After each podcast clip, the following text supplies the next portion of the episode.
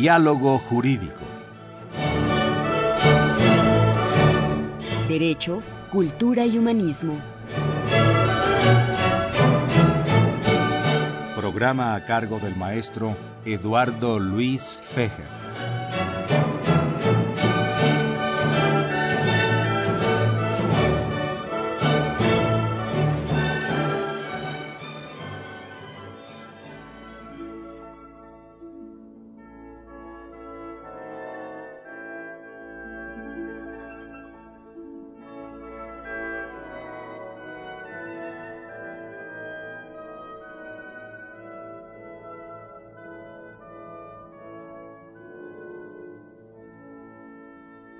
La muerte me, me persiguió desde pela pequeño. los dientes.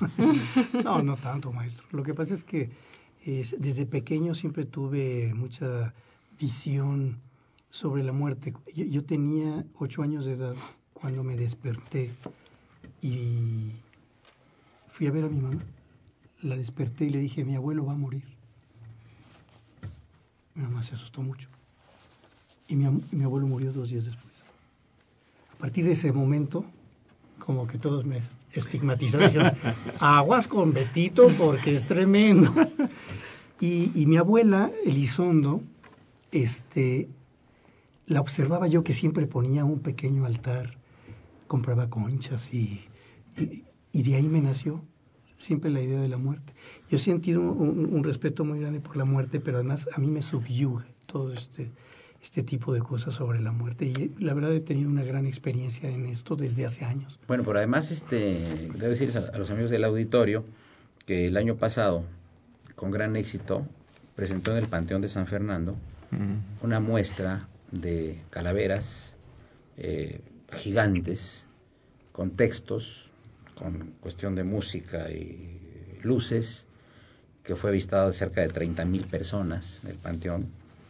Un panteón que, como decían Zabaleta, fue para los francmasones, que tiene muy pocos símbolos religiosos, y que estás invitado por el gobierno de Francia para hacer lo mismo, hacer este tipo de esculturas con calaveras en París en noviembre del año que entra, con motivo de que el- Francia le dedica todo el año cultural a México. ¿Qué tal amigo? Los saluda Eduardo Luis Fejer en esta emisión de la Facultad de Derecho, Diálogo Jurídico con nuestro lema Derecho, Cultura y Humanismo. Escucharon ustedes la voz de José Alberto Zabaleta que lamentablemente hace un año falleció y que queremos recordarlo en este como gran universitario que fue, como gran artista, como gran creativo, como gran amigo y como un muy distinguido universitario que presentó varias exposiciones eh, de su obra extraordinaria en la Facultad de Derecho y en general en la Universidad Nacional. También estamos recordando en esta ocasión a otro que se nos adelantó en el viaje, otro gran pensador, intelectual y antropólogo, Hugo Villalobos Nájera, eh, quien falleció apenas el 7 de el mes pasado, 7 de octubre. Esta entrevista la hicimos hace unos dos años y iba a presentar el señor Zabaleta, bueno, hace dos años, ustedes saben, se le iba a dedicar a México, eh, especialmente París, se iba a dedicar eh, todo el año dedicado a México, pero por la pelea que hubo entre los presidentes de Francia y México, por el famoso caso Cassés, ya no se llevó a cabo, por eso ustedes escucharán que él iba en noviembre a, a presentar su obra artística, que tenía mucho que ver con el aspecto tanático o las cuestiones relativas a la muerte. Quiero dar la bienvenida a estos micrófonos al licenciado Raúl Romero Escutia, quien fue amigo de Hugo Villalobos, quien va a dar un pequeño testimonio sobre él.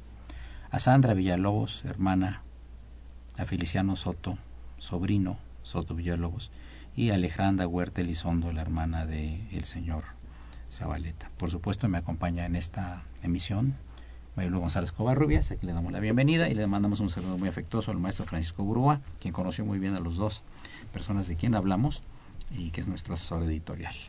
Soy Eduardo Luis Fejer, este es el 860. ¿Qué recuerdas de aquella tarde-noche, Raúl Romero, en que el Hugo Villalobos presentó un libro? ¿Dónde, fue- dónde presentó el libro? En la Casa Lam, Ajá, en la colonia Roma. ajá. ¿Y cómo estaba de gente? ¿Y te acuerdas más o menos de las, los detalles, más o menos? Sí, eh, efectivamente, en esa ocasión que nos invitó Hugo eh, a la presentación de, de su libro, eh, fue una experiencia muy grata porque, pues, no siempre la gente tenemos el honor de estar en la presentación de algún libro, ¿no? Y más de Hugo que fue una persona extraordinaria, un, ser humano que parecía, lo comentábamos, parecía nómada, de un lado para otro. Eh, en una ocasión, digo, tengo un poquito más de 15 años de, de haberlo conocido. Eh, en, en alguna ocasión yo llegué a ir a Aguascalientes y este y pues bueno la bienvenida de, de Hugo siempre fue servicial eh, y en esa presentación fue muy muy grato estar en la presentación de su libro eh, y la pasaste bien. Estaban varias gentes estábamos varios presentando uno era este Simón Levy no Levi Davá. También tu servidor no no ya no recuerdo qué libro. Yo le presenté varios libros. Inclusive amigos Aquí en Radio UNAM también presentamos un libro hace dos o tres años. No sé si Sandra, su, su, este, su sobrina, que está aquí con nosotros, que es sociólogo, está doctorando en sociología en ciencias políticas de la UNAM, nos puede hacer una pequeña reminiscencia. Bueno, Hugo publicó tres novelas con temática gay, además de sus investigaciones. Y algunas la, algunas la presentaron en la Casa LAM, creo que fue entre La Resignación y el Paraíso, que era la segunda. Antes de eso fue Jacinto de Jesús. Y la última fue el diario de un chichifu ilustrado. Y bueno, la cuarta eh, ya no le dio tiempo de, de publicarla, pero sabemos que ya la había estado elaborando. Y bueno, hizo las presentaciones acá y también alguna presentación en Guadalajara durante la Semana de Diversidad. Sí. Hugo Villalobos era muy visionario, era pues tenía varios libros escritos era un gran antropólogo. Eh, yo estuve invitado por él para una conferencia sobre los ferrocarriles. Él, fue el, eh, era el eh, subdirector del Museo de Ferrocarriles de Aguascalientes. Yo di una conferencia sobre los ferrocarriles y estuvo muy bien la recepción y todo, y todo el evento por la universidad, ¿no? De, él era un gran apasionado de, del tema del ferrocarril y de la muerte también. Curiosamente, ¿cómo hay, cómo hay coincidencia? Porque sí, él, él, ideó el Museo de la Muerte, que creo que ahora se lo atribuyen a alguna otra persona allá en Aguascalientes. Sí, algo así. Le volaron el crédito a nuestro querido Hugo, ¿verdad? Él hizo muchas investigaciones, la museografía, se dedicó mucho a la investigación antropológica sobre la artesanía, sobre el pan, sobre las tradiciones en Tlaxcala. Tlaxcala era un lugar que le encantaba también, al igual que Aguascalientes. Y como decía Raúl, eh, fue un andariego, un andariego de diversos caminos, un tejedor de historias orales y con todas esas historias pues creó novelas, hizo personajes, eh, contó la historia de otros que no pudieron contar su historia y también la propia a través de cada una de sus investigaciones, sus proyectos y también de sus de sus escritos. Feliciano Soto, decías, perdón, decías que era que era un andariego tu tío. Cuéntanos la anécdota. Pues la primera anécdota que tengo de mi tío, que la comparto aquí con mi prima Sandra, es, a él siempre le andaba a andar de un lugar a otro, ¿no? Eh, el punto aquí es que no era el más orientado de, de la familia, ¿no? Entonces, a partir de esa anécdota que tenemos, pues yo empecé a ser más orientado precisamente por el miedo a perderme. Entonces, terminamos en un lugar de, nos dinamos, ¿no? Perdidos, frente a un peñasco enorme, yo con un machete en la mano, porque mi tío Hugo me lo dio, me dijo, mira, tú vete por adelante y, y corta toda la hierba, y ahí voy yo. Y llegó el momento en que de repente no había para dónde caminar. Y fue como que cuando nos entró a nosotros la angustia, y mi tío dice, no, espérense un poquito aquí, ahorita regreso. Después de 30 minutos regresa y dice, ya encontré el camino, porque él tenía varios caminitos secretos, ¿no? Entonces ya encontré el camino y le dimos la vuelta a la peña, salimos a un sendero y resulta que llegamos al mismo lugar por donde empezamos. Le fuimos a dar una vuelta enorme a, todo, a todo ese paisaje, pero bueno, lo importante aquí es que tuvimos un tiempo para ir escuchando los relatos, porque mi tío siempre, desde que yo tengo memoria, era de contar, de hacer novelas, de hacer radionovelas. Eh, yo hasta hace poco, hace como 10 años, me enteré de todo lo que hacía mi tío pero bueno, eso lo trae desde hace muchísimo tiempo. Me acuerdo que nos juntamos en Aguascalientes, en el patio trasero de su casa, y hacíamos radionovelas. Por ahí están los casetes perdidos, y él ponía los personajes, él decía, Sandra, tú vas a hacer este, la cantinera, ¿no? Este, tú haces los pasos del caballo, ¿no? Entonces se inventaban historias que él mismo iba tejiendo, pues Sandra dice que es un tejedor de historias, ¿no? Él mismo las iba imaginando y nos iba dando a todos la pauta para tomar acción en, cada momento. Entonces, pues realmente mi tío desde que me acuerdo andaba de un lugar para otro, si no era Aguascalientes, era Puebla, era Tlaxcala, era Michoacán, Veracruz. Eh, Veracruz, que le encantaba Nayarit, Veracruz. Era el director del museo del sitio, en Nayarit. Chihuahua. Y Chihuahua, también. Sí, sí, sí, sí, y que al fin de cuentas, ahora que estaba en Tlaxcala, él insistía en que tenía que estar otra vez en Veracruz, ¿no? Siempre le eh, gustó Veracruz. Siempre le gustó Veracruz y quiso estar por allá y bueno, pues eh, tuvo sus momentos, pero no como para terminar y culminar algo en Veracruz, ¿no? Ya no le alcanzó el tiempo. Sí. José Alberto Zabaleta era ave de tempestades, ¿eh? Era su característica, ¿verdad? Era un hombre, era un hombre increíble. Era un hombre que viajó por el mundo. Era un hombre que, un pintor, escultor. Maravilloso. Una creatividad. Pero voy a decir que tenía un problema. No quería exhibir sus cosas. Yo le hacía, yo, yo, yo lo forzaba a, hacer sus cosas. Lo forcé para hacer la exposición sobre de la universidad, que era una exposición de denuncia que recibió a miles de, de visitantes, que sí son del SUA, por cierto, hace como dos o tres años, ¿no? Y en, en esa ocasión, precisamente, eh, yo dije algunas, algunas palabras que ahorita quiero, quiero repetirlas, pero em, yo quería preguntarle a, ya que regresamos ahorita con José Alberto, a Raúl Romero, ¿qué, qué, qué te daba la personalidad de, de, de, de, Hugo Villalobos? que, tú como amigo de él, ¿cómo lo percibías? Bueno, él era un hombre muy callado, muy, muy callado, pero también tenía su carácter. Tenía, tenía su carácter y cuando en una ocasión eh, yo le ayudé a, hacer unas cosas, me encargó unas cosas, obviamente me dio la dirección errónea, este, pero eh, tenía muchas cosas por aprender de, de Hugo. Eh, una de las eh, herencias vivientes que, él me dejó, pues es la amistad de, profesor Fejer, eh, que de alguna u otra manera aprendí yo mucho de él. A estas alturas del partido en mi vida, aprendí de, de Hugo mucha fortaleza en muchas cosas. En estos momentos a lo mejor es una etapa complicada, difícil para, para mi vida, pero yo veo en, percibía en Hugo mucha fortaleza.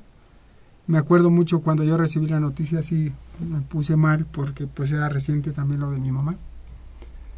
Pero lo, lo que puedo decir de él es que fue un hombre muy extraordinario para mí. Eh, aprendí también no quedarme quieto, no quedarme en un solo lugar, porque cuando venía Hugo íbamos para el museo, nos íbamos para un lado, para otro, a la universidad íbamos a muchos lados, parecía nómada en la ciudad, ¿no? Y aprendí de él ser humilde, muy humilde. Amigos, llegamos a la primera parte eh, del programa. Les recuerdo que se encuentran aquí en cabina Sandra Villalobos Nájera, Alejandra Huerta Elizondo, Feliciano Soto Villalobos y Raúl Romero Escutia. Y por supuesto la grata presencia de mi conductora alterna, María González Covarrubias. Seguimos en unos minutos. Gracias.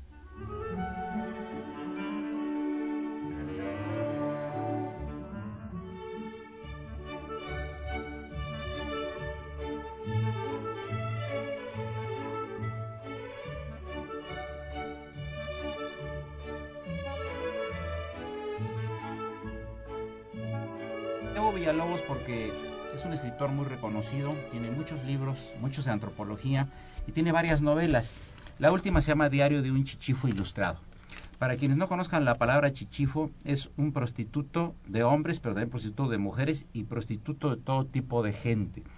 Pero eh, independientemente de este marco referencial mm, que tiene el libro, relativo un poco al sexo, realmente trata el drama humano de una persona que se dedica a esta extraña actividad y que con el tiempo envejece y que después ya no la puede ejercer y se confronta con su realidad. No obstante que fue una persona que en el mundo de la prostitución tuvo mucho éxito.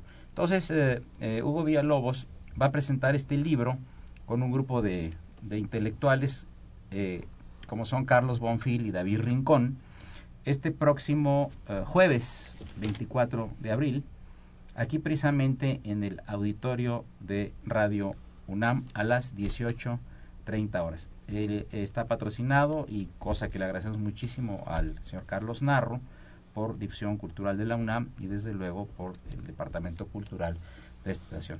Eh, si quieres dar algunos datos más, mi querido Hugo Villalobos, bienvenido nuevamente a los micrófonos de Radio UNAM y al programa de la Facultad de Derecho. Gracias Eduardo y gracias a todo tu auditorio, licenciado Cisneros, muchas gracias, y quienes nos acompañan, personajes, personajes increíbles que yo recuerdo de toda la vida. Y para mí es un, un honor estar aquí nuevamente y invitándolos desde luego a que vengan a la presentación de la novela Diario de un Chichifo Ilustrado este jueves a las seis y media aquí en el auditorio de Radio UNAM. Eh, la novela es muy interesante, es parte de una investigación, eh, pero es una investigación ya novelada con personajes de carne y hueso y hay una, hay un, hay una discusión en torno a lo que es la prostitución y lo que es la muerte en, en el mundo. Es un acercamiento a, a las distintas Mira, maneras. Escuchamos la voz de Hugo Villalobos. Le doy la palabra a Mario González Covarrubias. Queremos recordarle nuestros teléfonos en cabina 55 36 89 89 y Lada sin costo 01800 50 52 688 y me gustaría leer un mensaje eh, de Jonathan Velasco eh, nos comenta del maestro Zabaleta justamente siendo hoy el primer aniversario que vivo su pérdida lo recuerdo con gran cariño. Además de ser un excelente artista en particular me, me demostró su calidez humana. Aún en mi mente no cuadra el por qué no exponer sus obras de las que estoy seguro aún tendrían éxito pues su estilo, lleno de diversas corrientes como el puntillismo, dibujo a mano suelta, arte objeto, destacan temas como la muerte, represión política. De Hugo Villalobos recuerdo con felicidad las gratas charlas que surgían de sobremesa, como la primera vez que conversamos donde el tema central fue la semejanza de profesiones, sin olvidar el aporte que hizo dentro de la literatura. Siendo amigo de ambos, les recordaré con mucho cariño su amigo Jonathan Velasco. Eh, Tú tienes un texto que escribió Zabaleta cuando hizo el, eh, la, la, exposición en el museo. Yo antes de, de leerte este texto de, sobre la muerte muy lindo, te quiero comentar que yo hice un libro en toda la, de todo lo, de toda la, eh, el estudio de mi hermano, de los cuadros, del puntillismo, de las esculturas, de, y llegué con mi mamá y le dije, mamá, o sea, tuvimos el privilegio de, de, de, tener en nuestra familia y de contar con, con, José Alberto Zabaleta, pero no nada más es mi hermano nada más es tu hijo. José Alberto es del mundo y José Alberto necesita pues que conozcan toda su obra. Él decía que aquí era un poco complicado. Eh, retomando lo que nos dijo el maestro eh, Fejer, eh, sí hizo una exposición en, en el, el, Panteón San Fernando, que es eh, increíble, y es, escribió en la invitación, decía, ¿escuchas? Es el oleaje morado y oro de sus pezuñas, que nos envuelve de tristeza, esa que huele, huele y cabalga a muerte. Bendita ella que llega, lo sana como la aurora, para llevarnos en ancas. Ojalá que sea en paz. Me gustaría, eh, Feliciano, para quienes no hayamos, no hayan tenido la oportunidad de conocer a, a tu tío Hugo Villalobos Nájera, eh, ¿cómo podrías describirlo? ¿Qué sería lo primero que dirías como para nos, que nos compartieras un poco del, del, de lo grato que fue haberlo tenido en tu vida como familiar? Pues mira, eh, hay muchas cosas, pero algo que siempre caracterizó a mi tío es eh, esa chispa y esa creatividad que tenía para hacer todo. Eh, lo que yo me acuerdo mucho es cuando yo estuve viviendo en Aguascalientes, pues era un, una persona muy creativa y que siempre estaba buscando cómo hacerte sonreír o cómo hacerte sobre todo una travesura, ¿no? Eh, yo ahora que pasó todo esto escucho pues que mi tío era una persona reservada. Yo sí lo vi como una persona reservada, pero no dentro de la familia, a lo mejor eh, eh, fuera, porque yo no conocí mucho su parte profesional hasta hace como 10 años. Lo que yo recuerdo con mi tío es que siempre era una persona muy creativa para hacer lo que sea. le ponía apodos a todo mundo, a toda la familia teníamos un apodo, eh, siempre estaba buscando cómo este, hacer una travesura. Y yo es, es de los recuerdos más fuertes que tengo y sobre todo también esa creatividad que tenía para juntarnos a todos eh, afuera en el jardín, a ponernos a cada uno a, a, a, a explorar lo que teníamos como para ir contando una historia, para ir contando y tejiendo una historia y, y contaba chistes y te hacía reír y de repente te estabas bañando y abría la puerta del patio de atrás y ponía la manguera y te echaba un chorro de agua fría. Entonces, bueno, eh, inquieto. muy inquieto y siempre ideando algo, ¿no? La verdad que de mi tío tengo tantos, tantos recuerdos. Eh, las perdidas, porque no solamente fue una, nos extraviamos muchas veces, eh, eh, las bromas que hacía, los apodos, y pues la verdad que era una persona muy cálida, que siempre le brindó apoyo a todo y que siempre te escuchaba. Yo quisiera que Sandra nos diera algún comentario más, por favor. Bueno, Hugo, como decía, fue un tejedor de historias y como dice Feliciano, eh, tenía esta parte lúdica, una parte creativa, cálida, un hombre amoroso, siempre con nosotros eh, nos escuchó, nos recibió. ¿no? Fue un hombre muy solidario, solidario con toda la familia, pero también solidario con los amigos eh, solidario con quien estaba alrededor de él. Eh, Hugo, un hombre brillante, y así como tenía esta parte de ser reservado para algunas cosas, también tenía esta parte lúdica. Eh, a mí me enseñó a jugar canicas y a tirar frijoles a, para disparar, ¿no? unas pistolitas. Pero también me enseñó mucho sobre la vida académica. Hubo un hombre disciplinado, que desde muy temprano empezaba a trabajar, desde muy temprano a escribir, con un café bien cargado, con muchísimo azúcar, que siempre se quedaba al final de la taza, y que comía poco, porque siempre estaba con el café y con la escritura. ¿no? Entonces, tenía Hugo todas esas, esas fases, como decía Raúl, ¿no? sí, serio a veces, bromista también, con un humor muy particular, para hacerle bromas a todo el mundo. Muy cuidadoso de sus padres. Hugo siempre fue en extremo cuidadoso con ellos, solidario con sus hermanas y sus hermanos y siempre cuidador con sus sobrinas y sobrinos. Tenemos algunas llamadas del auditorio. El maestro Martín Weinstein manda muchos saludos a los panelistas y un abrazo afectuoso a todos. Eh, María Rosano de Talepantla eh, manda muchos saludos al programa. Siempre los escucho, muchas felicidades y mis condolencias para todos los familiares. Jorge Sosa eh, agradece que se ponga al aire la música de Offenbach, personaje nacionalizado francés. Y les recordamos nuestros teléfonos en cabina 55 36 89 89 y Lada sin costo 01800 50 52 688. Eh, yo me voy a permitir dar lectura a un texto eh, donde expresé mis ideas cuando Iván Zabaleta presentó una estupenda exposición en la ciudad universitaria, en la Facultad de Derecho.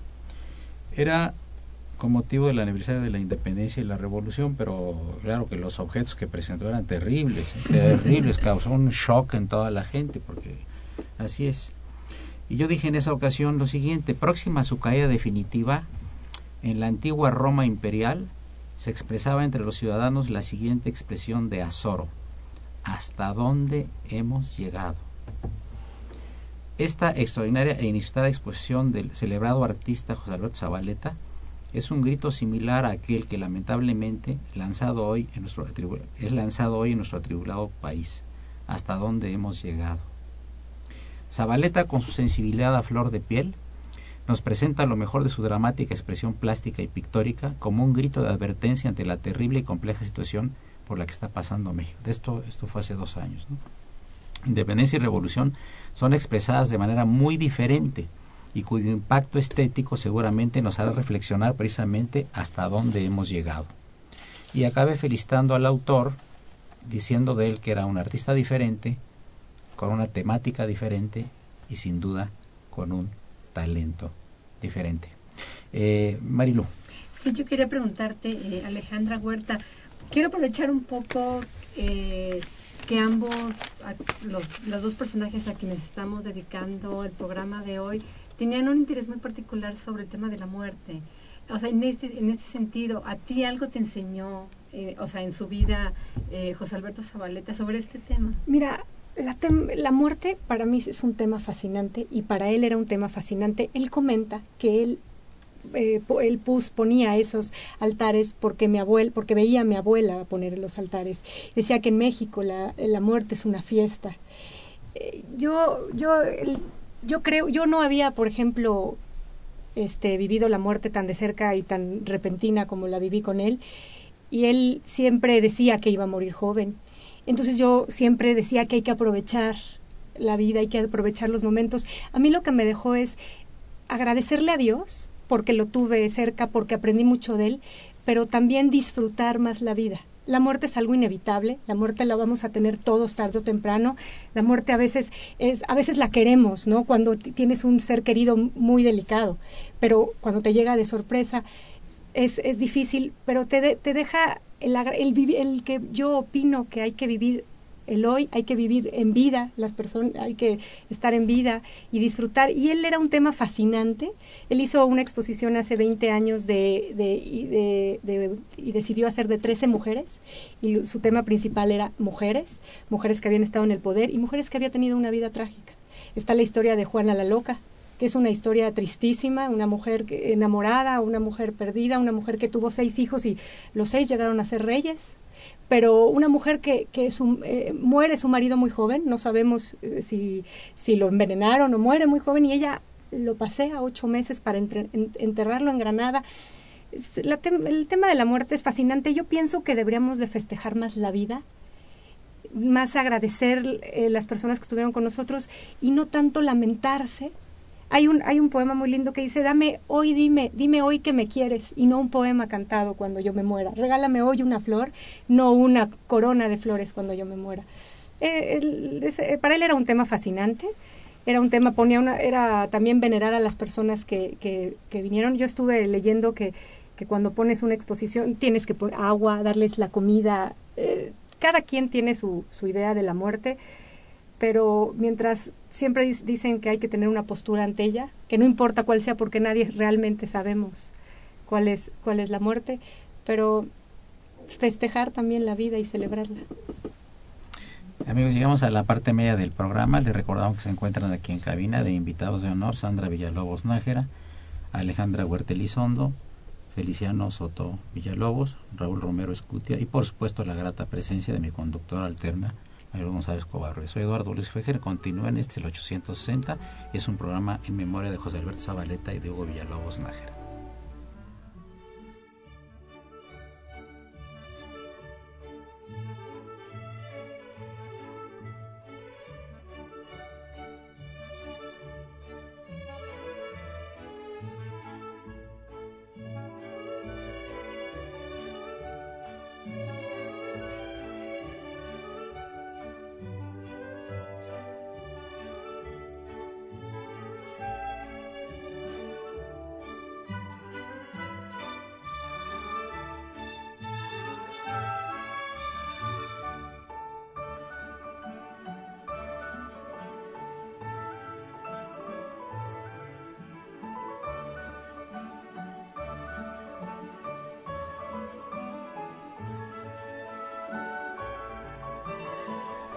Continuamos amigos, nos van a hacer un enlace ya. ya, ya está el enlace. Ah, ok, el licenciado Gerardo Salgado.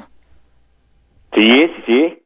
Gerardo Salgado, Eduardo Fejer, ¿cómo estás? Muy buenas tardes, Gerardo. ¿Cómo estás, mi querido Lalo? Pues, pues aquí, en este, con mucho gusto conversando contigo. Muchas gracias, Gerardo. Tú fuiste un gran amigo, como lo fui yo, del primer realmente círculo de José Alberto, y quisiéramos que nos hicieras, por favor, algún comentario en su memoria. Bueno, mira, hay, hay tantas y tantas anécdotas y tantas cosas que decir de ese gran maestro. Bueno, antes que nada un personaje, ¿no? Un gran, gran personaje y yo creo que uno de los grandes representantes de la plástica mexicana en esta en esta etapa moderna, ¿no? un gran exponente, toda su carrera, toda su producción, todo lo que hizo. Yo lo considero que él era una, un personaje con era un ser humano con un alma de niño y un temperamento muchas veces explosivo pero sabes que ese temperamento creo yo que era el que le permitía tener esa calidad para crear tener ese toque eh, que era eh, por supuesto solamente de él para poder tener esa capacidad creativa tan grande como la que él como la que él tenía en todos los aspectos de su vida. Una cosa, me sorprendió una cosa el, el, el, a los, al día de su fallecimiento, al día siguiente de, de, su fallecimiento, en que pues fui a Cuernavaca a presentarle mis respetos a la familia y que estaba el féretro en la sala de las reinas, trece reinas muertas trágicamente. Así es. Y que tú llegaste y llegaste a cantarle. Eso me impresionó muchísimo. ¿Puedes explicarle al auditorio cuál fue ese motivo de llegar a cantar ahí? Sí, claro que sí, con mucho gusto. Mira, bueno, antes, antes que nada yo formo parte de un coro. Formo parte de un coro, entonces, bueno, dentro de esa de esa eh, forma de pertenecer a esta a esta agrupación eh, musical bueno el maestro Zabaleta siempre le gustó muchísimo la música algunas veces que estábamos en su casa teníamos oportunidad de que alguien iba al piano tocaba y bueno este se armaban unas unas eh, tardes quizá un poquito bohemias musicales en donde todo el mundo evocaba diferentes partes de musicales de su vida, ¿no? Trayendo con ello canciones que le habían llegado, algunos boleros, algunas cuestiones de tipo perístico y la pasábamos muy bien. Entonces, en remembranza a, a esas eh, actividades vividas con él y con un grupo de amigos muy entrañables en su casa y en su piano Steinway maravilloso de gran concierto y todo, pues fue que se me ocurrió el hecho de ir y, cantar un, un poquito cosas que a él le, le, le gustaban. Él, él, fíjate que quizá poca gente lo que lo sepa, pero él era un gran disfrutador, espero que esté diciendo bien la palabra, era un gran disfrutador de la Navidad. Y si tú te equivocas, junto a su féretro también, hace un año él ya había puesto el árbol de Navidad, tenía muchos detalles navideños, disfrutaba mucho la etapa de la Navidad, entonces de las, pero de las cosas que llevé para decirle cantarle, pues una canción de Navidad, que yo creo que el maestro la disfrutó mucho porque eh, le encantaba esta época del año. Fíjate Gerardo que este eh, yo sentí una cosa muy especial porque tú eres un gran artista Gerardo. Eres un gran cantante, eres un gran músico, eres un gran compositor que por tu modestia, que yo siempre te he reclamado, no te has querido lanzar a las grandes ligas. Hombre, gracias, gracias. Y me dio gusto realmente dentro del luto y la pena que tengamos que hayas hecho una evocación eh, con tu presencia de carácter musical de lo que lo mejor le gustaba al más Zabaleta. Yo te mando un abrazo muy afectuoso con el de todos los presentes y pues que tengamos muchos gratos recuerdos de, del maestro Zabaleta por mucho tiempo. Por supuesto, y, y, créeme lo que definitivamente los va a ver. Él es de esas personalidades que dejan eh, llegan, dejan una, una, una huella, como la que él dejó muy grande, con su gran colección de pintura, con su gran colección de, de escultura, sus libros, digo, la, el, el, eh, la novela Aurora, que te voy a contar una anécdota. Cuando acababa de terminar el primer capítulo, me llama por teléfono y me dice, a ver, ¿qué te parece esto? Y me lo empieza a leer, me lo empieza a leer, pero era tal la manera de describir lo que estaba leyendo y lo que él había escrito, que me dice, ¿qué te pareció? Y le digo, José Alberto, lo único que te puedo decir es que puedo oler el perfume de Aurora. Entonces, yo creo que definitivamente seguirán muchas muchas cosas y yo espero ojalá que a quien le corresponda la Secretaría de Cultura eh, Bellas Artes de este país en verdad le hagan justicia y no se quede en el olvido su obra que verdaderamente eh, es magna es eh, grande, tiene una calidad artística en verdad excepcional. Bueno, obras de él, eh, también le hizo un regalo alguna vez al expresidente Carter, si no me equivoco. Le regaló, fíjate que él fue a Nueva York y tomó una foto de la Estatua de la Libertad de abajo hacia arriba. Y en un 4 de julio él se lo mandó de, de regalo, esa pintura que él realizó, se la mandó de regalo al pueblo de los Estados Unidos, en ese entonces era el presidente, el señor Carter, ¿verdad? Y bueno, y a los 15 días él recibió una nota firmada por él y en donde le decía que a nombre de él y del pueblo americano le agradecía ese gesto de buena voluntad que había tenido con él en un día tan especial para los americanos como era el 4 de julio. Y bueno, así era el, el maestro Zabaleta, ¿no? ¿Qué más te, te puedo decir? Sus visitas con el rey de España, este Tamara de Lémpica, en, tantos y tantos personajes que para él fueron entrañables y que de alguna manera pues tuvieron mucho, lo inspiraron mucho a, a seguir adelante y a hacer cosas grandes con su pintura. Muchas gracias Gerardo Salgado y este está aquí Alejandra Huerta, te manda un saludo más todos los participantes del panel y dice que ya te estamos nombrando casi casi presidente de los festejos para que hagamos alguna exposición próximamente. Para mí un beso a mi querida Te mando un fuerte abrazo y estamos en contacto. Un Muchas- abrazo y un beso a mi querida Ale y un abrazo para todos ustedes. Amigos, llamadas del auditorio. Sí, claro. Nos llamó Patricia Durán eh, y ella pregunta, ¿qué opinión tienen los presentes acerca de la muerte? Muy interesante el tema. A ver Alejandra, lo que dijiste hace rato. Vuelve a repetir la, lo que dijiste, lo- en lugar de una corona de flores mejor una flor. ¿Cómo está eso? Ah, es un poema y no, no es mío, obviamente. Pero sí dice que hoy me des una canción hoy y no un- que me, que me, que me des, que me digas cosas lindas hoy y no un poema cantado. A mí mi mamá me ha enseñado que cuando la gente muere, pues ya no hay, ya no hay más, ¿no? Hay que hacerlo en vida, hay que agradecer en vida, no hay ninguna cosa por qué estar enojado, porque hay que hablarlo y hay que disfrutar y agradecer todo lo que, lo que se tiene y, y festejar la vida, festejar Muchas, muchas gracias Alejandra. ¿Qué tal amigos? Muy buenas, muy buenas. Tenemos en el eh, en, en la línea enlazado al licenciado Jonathan Velasco. Jonathan, ¿me escuchas? Muy buenas tardes. Bueno, doctor, buenas tardes. Eh, no te escucho muy bien. A ver, adelante, por favor. Buenas tardes, doctor. Bueno, se oye un poquito lejana la, la voz. Debe estar muy. ¿Estás en otro país ahorita? Este, no, estoy fuera de la ciudad, pero aún logro escucharlo.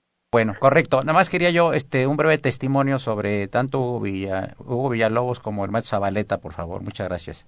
Muchas gracias. Pues bueno, definitivamente puedo decir que es una pena y una lástima la pérdida de estos dos personajes, cada uno con un perfil específico, hablando en específico, por supuesto, del eh, de Hugo Villalobos. Lo que recuerdo de él es que primera vez que nos conocimos coincidimos mucho en las semejanzas y los intereses que teníamos, sobre todo por nuestras carreras. Eh, me- eh, inclusive en ese momento me platicó que estaba editando su, eh, su libro acerca de una historia de un tipo que tenía una vida muy complicada. Y del maestro Zabaleta, definitivamente fue el mayor tiempo que compartí con él, el que estuve conviviendo con él y puedo presumir que, bueno, con el maestro Zabaleta aún no me cae la cabeza el por qué no expuso en diversos lugares. Sus obras considero que son unas obras con una con un perfil específico en el que plasmaba su alma, su esencia a través de, diversas técnicas, como lo es el puntillismo, el dibujo a mano libre, qué decir de la anécdota que tanto platicaba, posición y concurso en, Rusia de esculturas de hielo y en el que obtuvo, por supuesto, el primer lugar. Dentro del maestro Zabaleta, me comentaba, me comentaba que eh, era una persona con un gran talento artístico, pero que tenía una cualidad. La cualidad era poseía un carácter complicado. Afortunadamente, dentro de la convivencia que tuve yo con él, nunca me demostró esta cara. Siempre fue una persona amigable conmigo, muy generosa y aún sigo lamentando la pérdida de ambos, por supuesto, doctor. Eh, muchas gracias. Escuchamos las palabras del eh, sociólogo eh, Jonathan Velasco Jiménez, a quien le agradecemos mucho y le deseamos la mejor de las tardes. Muchas gracias. Gracias, doctor. Hasta luego. Buenas tardes. Buenas tardes. Eh, por favor, este, Mira, Alejandra. eh, maestro, yo, le, yo le quería, les quería comentar algo muy interesante. Eso que comenta de Rusia es increíble. Él hizo una caja de madera, la pintó con la bandera de México, metió todas sus herramientas, toda su medicina, toda su ropa y esa era su maleta. Pero le puso ruedas a la y se la llevó al aeropuerto. Cuando llega a Rusia, efectivamente era un concurso de un cubo de hielo de 3 metros por 3 metros cuadrados y participaban los países Francia, Italia, México. Él iba presentando con México con dos amigos más, Juan Pablo Rabadán y su hermano. Y este cuando llega, pues le pierden su, le pierden el equipaje, que es la caja, que es las herramientas, que es la ropa y que es todo. Y él con palitos de, ah, él comentaba que estábamos, a estaban, estábamos, eh, perdón, estaban a menos 40 grados. Bajo cero en Rusia. Bajo cero en Rusia. Él participa con palitos de madera y con herramienta prestada de otros, de otros países y ganó el primer lugar. Y era, la escultura es hermosa, es de un hombre con unas alas y es, ese es uno de los anécdotas. Ah, y lo, por último les quiero comentar que esa caja apareció 20 años después. Yo vi la caja, la caja la abrimos y por ejemplo la crema costaba 12.415 pesos. Recordamos cuando eran los viejos pesos. Sacó la caja, sacó todo y estaba su ropa, sus herramientas y sus medicinas. Y le dije, esa no la muevas. Es también un... Lo que habla muy bien de los rusos, porque 20 años después ya regresaron la maleta, ¿verdad? Ya más del auditorio. ¿Ya, ¿Ya, terminamos todas las llamadas? Terminamos. Ah, bueno, bueno, bueno. Este, amigos, eh, quería comentarles otra cosa. Este, el maestro Zabaleta era un ave de tempestades. Le, le, envió un cuadro, le hizo un cuadro especialmente al rey de España con motivo de la reanudación de las relaciones diplomáticas de México con España para cuando viene el rey. Y cuando lo recibió el rey resulta que el cuadro no había llegado y entonces Zabaleta, con su carácter temperamental, le reclamó delante del rey al embajador de España en México. Y se enojó mucho el, el, embajador porque lo regañaron delante del rey. Y entonces se ofendió y el, embajador dijo, yo lo reto a usted a duelo. Y le dice, Zabaleta, pues yo soy campeón de tiro. Y cuando usted quiera nos damos aquí un entre. Y total, sí es un escándalo internacional porque nunca llegó el cuadro. Entonces el rey le pidió ahí mismo al, a Zabaleta que por favor le fuera a llevar al, al Palacio eh, al Palacio Real el cuadro y efectivamente en audiencia privada el rey de, España lo, lo, recibió, como recuerdas, ahí tenemos todas las fotos de él, él hizo entrega del cuadro de la Cuatlicue que estaba en la época muy de moda y estaba recién descubierta ahí en el área del Templo Mayor, ¿no? Y muchas anécdotas, por ejemplo, en algún viaje que hicimos de, que fuimos a una exposición de pintura de Guadalajara a México, eh, estábamos esperando el avión que llegó tarde, venía de Hermosillo y es un viaje de una hora y nos sentamos con un personaje importantísimo de la, de la política, eh, Zabaleta y un servidor, y en el trayecto toca el timbre Zabaleta y le dice a la zafata que por favor este, si le trae de cenar. Y le dice, yo lo siento, pero eh, la cena se sirvió en el trayecto de Hermosillo a Guadalajara y no hay cena de Guadalajara a México. Dice, pues a ver qué hace, porque de peores líneas, de peores líneas me han corrido. Así que por favor a ver qué consigue.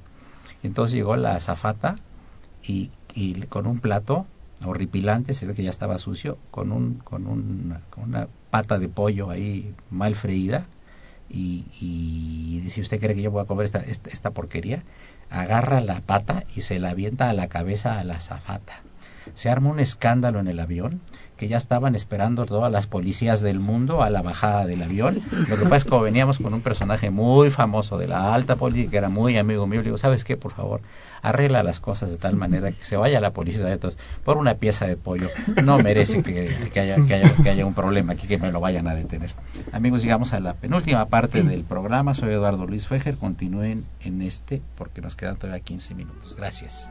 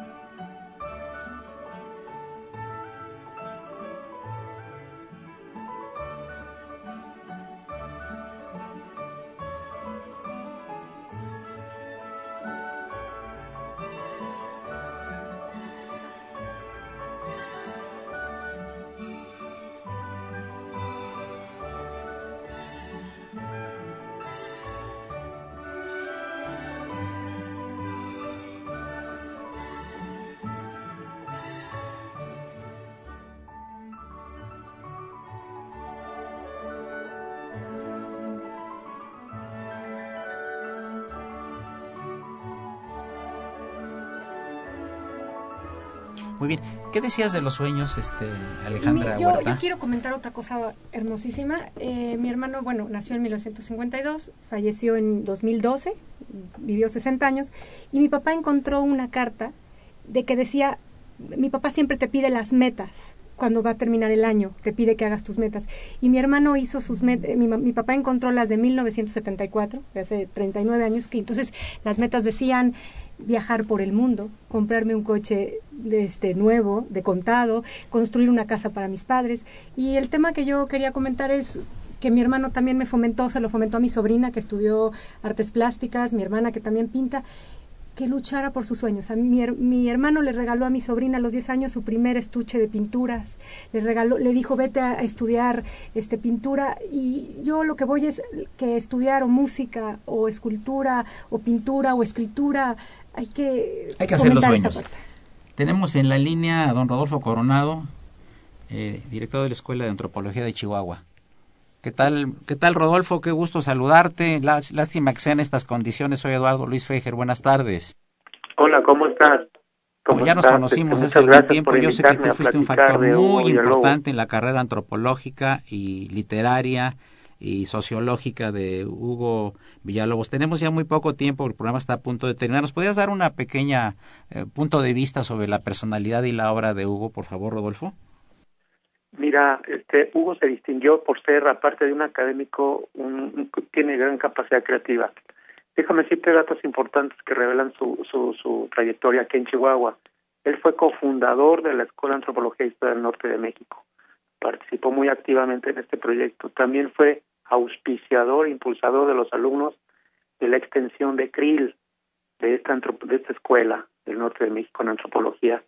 Los alumnos de esta unidad lo recuerdan muy cariñosamente por ser un profesor que se distinguía por su calidad en las exposiciones, pero además por la atención extracurricular que tenía a todos los alumnos cuando ellos lo buscaban. Una persona muy atenta con la formación de antropólogos y muy preocupado por querer generar verdaderamente investigación importante regional a partir de los propios indígenas de la Sierra Tarahumara. Rodolfo, que yo lo, yo lo visité en el, en el museo del, del sitio de Tepic. Ajá, yo tenía interés en conocer Tepic, me parece un lugar que tuvo pues, y que tiene un impacto en todo el México prehispánico extraordinario y este pues me, me llevó al museo del sitio pero tenía sus problemas porque luego había muchas muchas broncas ahí con los del sindicato y había broncas con los eh, había celos con los eh, otros profesores se peleaba el curador no llegaba el que pedía los boletos a la entrada y le, le decía yo pero sabes qué si tú eres creativo no te preocupes de esas cosas terrenales eso que lo haga algún segundo de a bordo tuyo tú eres una gente creativa eminentemente creativa no te preocupes por cosas terrenales no sé qué opines tú de esto mi querido Rodolfo Sí, mira, también ahí en Nayarit yo lo invité a trabajar al Museo Regional. Afortunadamente aceptó porque él le gusta ese tipo de proyectos que incluyen creatividad, investigación y atención al público. A él le encanta esa, esa triada, le encantaba. Y fíjate, a pesar de todos esos problemas en ese museo, él fue uno de los primeros, si no es que el primero, en proponer un nuevo guion, en proponer una nueva forma de exponer al público, en recuperar colecciones embodegadas desde mucho tiempo y darle una nueva cara a ese museo hacia la comunidad, cosa que le reconocieron gente de ahí mismo por su capacidad de este, organizar colecciones, de exponer nuevos materiales y además generar una política de comunicación con la gente. Eso fue muy, muy importante. Sentó una plataforma y una base que todavía hoy se recuerda ¿no? entre la gente de aquella localidad. Pues Rodolfo, te agradecemos mucho el testimonio, te enviamos un fuerte abrazo y vamos a ver si más adelante podemos hacer conjuntamente algún homenaje aquí en la Ciudad de México a la memoria okay. de nuestro querido Hugo. Aquí está Órale, Sandra que pues, claro está sí. asintiendo, dice que está de acuerdo, ya nos acaba de autorizar. Te mandamos un fuerte abrazo allá a las lejanas y áridas regiones del norte. Claro que sí, gracias. Un gusto. Una llamada interesante del auditorio, por favor. Claro, llamó Ernesto Velasco y manda muchos saludos al programa. Eh, dice que es muy interesante conocer sobre el maestro Zabaleta. Él no lo conocía y pregunta dónde puede conseguir su obra. Eh, eso es lo que él hizo una fundación y es lo que sabes en dónde su página es www.josealbertozabaleta.com. Y yo creo que este habría que hacer, yo siempre le dije, hay que hacer un libro de tu obra y yo te hago el texto. Yo le dije, Sí, sí, sí, sí, sí. ¿Ya lo tenemos el libro? ¿Ya estás eh, haciendo? Yo eh, acabo de hacer un libro, con, pero nada más es de puras imágenes. Es todo, es todo el Salón de las Reinas, el Gran Comedor, este, eh, su estudio, que su estudio es como un museo. ¿No tiene textos? No tiene textos. Ya, ya encontraste quién te los hace. para, para la descripción, ¿recuerdan lo que comentamos de las trece reinas? Estamos haciendo los textos de las trece reinas. No, yo me refiero de la obra en general, ¿se puede ah. hacer algún comentario? Es lo que yo siempre le dije a él. Cuentas conmigo. Que, ah, Muchas gracias, maestro. Muchas gracias. Bueno, finalmente ya estamos casi llegando a la parte última del, del programa. Este, yo quisiera finalmente alguna palabra de, cada uno de ustedes, por favor. Adelante. Bueno, Hugo siempre se dedicó a sus pasiones y yo creo que ese es el gran aprendizaje que nos deja, ¿no? con el que seguimos, que hay que seguir, como decía Alejandra, los sueños y que hay que dedicarse a aquello que nos apasiona en la vida porque cuando lo hacemos el, es cuando lo hacemos bien, ¿verdad? muy bueno. Así es. Dejamos muchas cosas importantes, materiales, pero también en cada una de las personas que nos rodean. Pues habría que hablar con la, con la Universidad de Chihuahua y la Universidad de Tlaxcala. A lo mejor se puede hacer conjuntamente algún libro con con imágenes, con fotos, con eh, textos, etcétera. Ya te vamos a comisionar a ti y estamos, por supuesto, nosotros, yo en lo personal, anuente a ayudarte en todo lo que sea necesario para recordar la figura y la obra de este gran antropólogo que fue Hugo Villalobos. yo quisiera que tú comentaras porque quiero leer ¿Quieres leer algo? Entonces, brevemente. Pues una de las anécdotas también de, de Hugo fue en una ocasión que, que íbamos a ir a un compromiso que tenía. Este, y teníamos mucha prisa para ir al compromiso. Y de tanta prisa que teníamos estábamos comiendo y al final de la comida nos dimos cuenta que yo me estaba comiendo el platillo que él había pedido. Y era muy divertido. Aparte este pues decía yo una de las cosas que aprendí de él es ser paciente eh, ser tolerante en muchas cosas. Dije bueno no pasa nada no, pasa finalmente no pasa nada al, al, final del día este yo quiero agradecer esta invitación que me hiciste y es un honor para mí el hablar de Hugo, el conocer a su familia y, y bueno, no me voy a cansar de repetir que uno de los legados que él me ha dejado en mi vida pues es usted. Ah, muchas, gracias. Por favor. Pues Hugo Villalobos, mi tío, creo que dejó una huella importante no solo en la familia, sino en su parte profesional. Digo, a mí en lo personal me dejó muchas cosas y una de esas es siempre ser constante, perseguir los sueños y hacer las cosas con gusto. Muchas gracias. Disfrutarlo finalmente la palabra. Finalmente yo quisiera leer algo que obvio no es mío, es del señor, del señor César Lozano y dice, la muerte de alguien querido siempre nos recuerda cuál vulnerables somos y lo importante que es vivir y trascender. No pasemos por esta vida sin pena ni gloria. Al paso del tiempo lo único que verdaderamente importará será a cuánta gente amamos, cuánto disfrutamos, cuántas vidas tocamos favorablemente. Es cierto, no somos indispensables, pero seamos entrañables. Qué bonito, muchas gracias. Pues amigos, llegamos a la parte final del programa. Muchas gracias, Sandra Villalobos Nájera, por esta hermosa evocación. Muchas gracias, Alejandra Huerta Elizondo. Un respetuoso saludo a tus papás, por favor, con mucho cariño. Gracias, Feliciano, un gusto conocerte. Feliciano Soto Villalobos. Igualmente, gracias. Gracias, Raúl Romero Escutia, que nos acompaña bastante seguido aquí en los, en los programas que tenemos. Y por supuesto, muchas gracias también a Maylú González Covarrubias, nuestra conductora alterna una operación de Socorrito. Le gustó el programa Socorrito, ¿verdad? Está muy emocionado. Si se acuerda del maestro Zabaleta, ¿no? sí, qué bueno. Y de maestro Nájera, bien. La imagen siempre gata del padre Cronos, don Francisco Trejo, gracias. Asistente de producción, el contador, licenciado y periodista don Rodrigo Romero, muchas gracias por su atención y presencia. En los teléfonos, ya Fasafat Guerrero, Ectoplasma, Fedo Guerrero y Monse Telles. La mejor de las tardes, soy Eduardo Luis Fejer, continúa en el 860 Radio Universidad Nacional Autónoma de México. Y le gusta leer mucho, le gusta leer diferentes eh, aspectos de la muerte en la medida que se va acercando a ella. Y eh, recorre varios, varios sitios en, el pasado y en el presente. En fin, eh, es, un, es un diálogo con la muerte, es una filosofía de la muerte, son historias crueles, son historias interesantes, a veces excitantes y a veces eróticas. Eso podría yo decir. Están invitados a la presentación, pero sobre todo a que adquieran eh, el libro y lean este material que ha, gustado mucho a quienes lo han leído. Pues Hugo, te agradecemos muchísimo tu presencia aquí en los eh, micrófonos de Radio UNAM. Te deseamos el mejor de los éxitos. Eh, sabemos que lo vas a tener como en los libros anteriores, que han, eh, abordado diferentes temas. Tú, tú fuiste director del Museo del Ferrocarril, fuiste director del Museo Regional de Nayarit, de otros museos, tienes varios libros de antropología, investigaciones sobre los juguetes mexicanos, sobre el pan en Tlaxcala, Hidalgo, etcétera. Eres una gente muy reconocida. Condujiste durante algunos años los programas culturales de la Universidad de Aguascalientes y es un gusto que haya estado aquí en, este, en este programa y en estos micrófonos de Radio Muchas gracias y la mejor de las tardes. Gracias, Eduardo gracias a todos.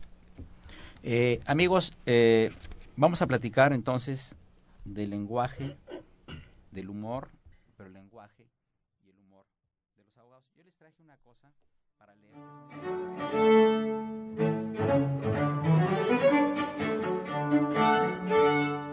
Herr, seid stolz aufeinander im Rot,